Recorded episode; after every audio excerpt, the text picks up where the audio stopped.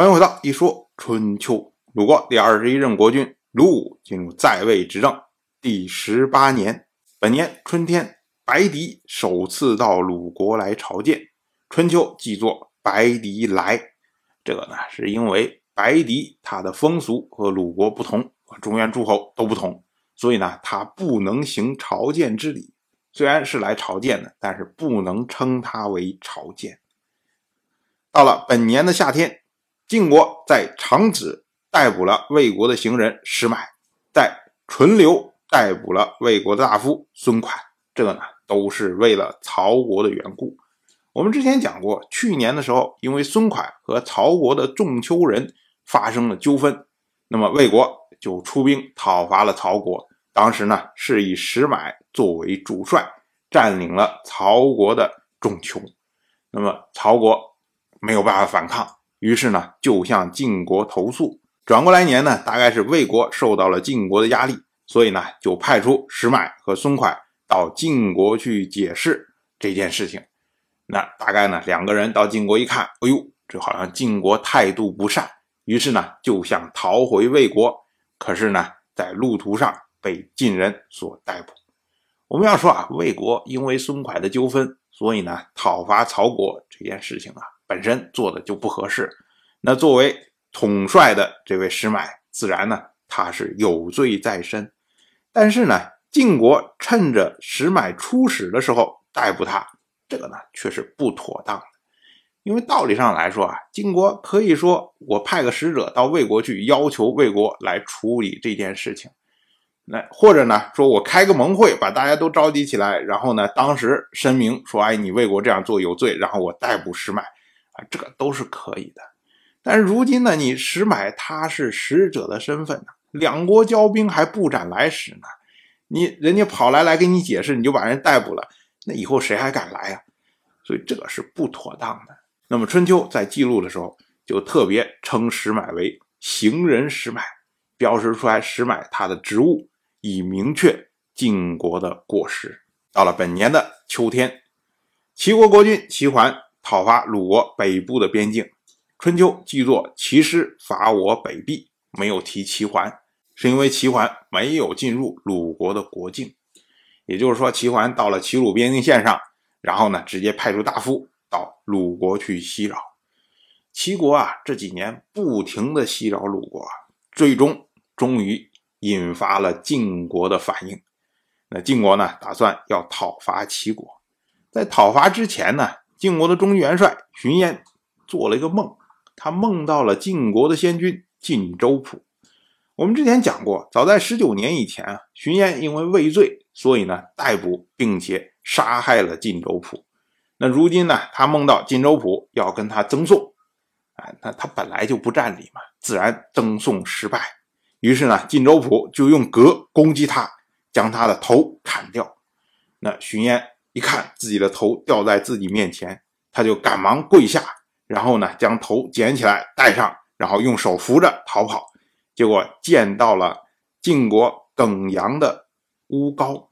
荀嫣一觉醒过来以后，哎呀，想这个事儿啊，老是记挂着。后来有一天呢，真的在路上碰到了这位乌高，于是呢，哎，荀嫣就把这个梦啊说给了乌高。乌高马上就说：“哎，他也做了这个梦。”这下荀嫣可就紧张了，说：“这是这有什么预兆吗？”然后呢，吴高就说：“这恐怕呀，预兆您今年必死。如果您能对东方有所行动，则可以得志啊。”荀嫣一听就明白了，这是让我要讨伐齐国呀。于是呢，哎，他就承诺说：“我一定会发起讨伐。”所以呢，到了本年的秋天。晋国的国君晋彪率军讨伐齐国，当时呢要渡过黄河，荀嫣就用蛛丝系着玉两双投入黄河之中，向黄河的神灵祷告。他说：“啊，齐桓依仗地势险要，人口众多，舍弃友好，背叛盟誓，凌虐民众。曾臣彪将率领诸侯讨伐，他的官臣燕在左右辅佐。”如果此战有功，不使神灵蒙羞，官臣间不敢再渡黄河，为神灵裁决。荀嫣说这一套话啊，其实就是要求说神灵保佑我这一次打赢齐国。那他这一套话里面提到了两个国君，一个齐国的国君齐桓，一个晋国的国君晋彪。那么呢，都是直接称呼名字。这因为啊，你世间的什么爵位啊、身份呐、地位啊这些，在神灵面前都是虚无啊，一点意义都没有。所以呢，在神灵面前称呼的时候，通通都是称名，以示对神灵的尊重。那荀嫣他称呼晋彪的时候，特别称呼晋彪为曾臣，这呢是因为啊，当时的习惯，天子对神灵自称臣，诸侯对天子自称臣，所以呢，诸侯对神灵自称曾臣。那荀嫣又称呼他自己为官臣，所谓官臣呢，也就是受天子命，能自治官吏，以治理家义的人。称为官臣，也就是受命之臣这个意思。那荀嫣最后他又说，如果这一战能战胜的话，他就不敢再渡黄河。这个呢是说啊，蒙神灵保佑得胜，那么神灵降下的福佑就太多了，所以以后呢，如果再渡黄河的时候，就不敢再奢求保佑。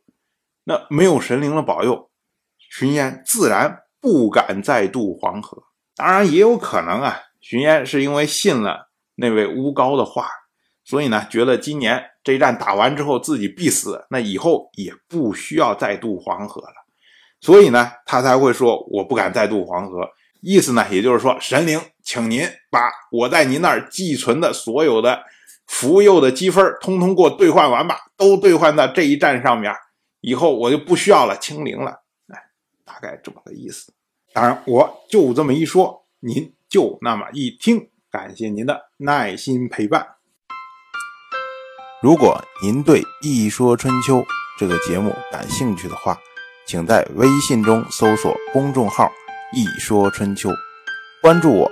您不仅能得到《一说春秋》文字版的推送，还可以直接和我互动交流。我在那里等待您的。真知灼见。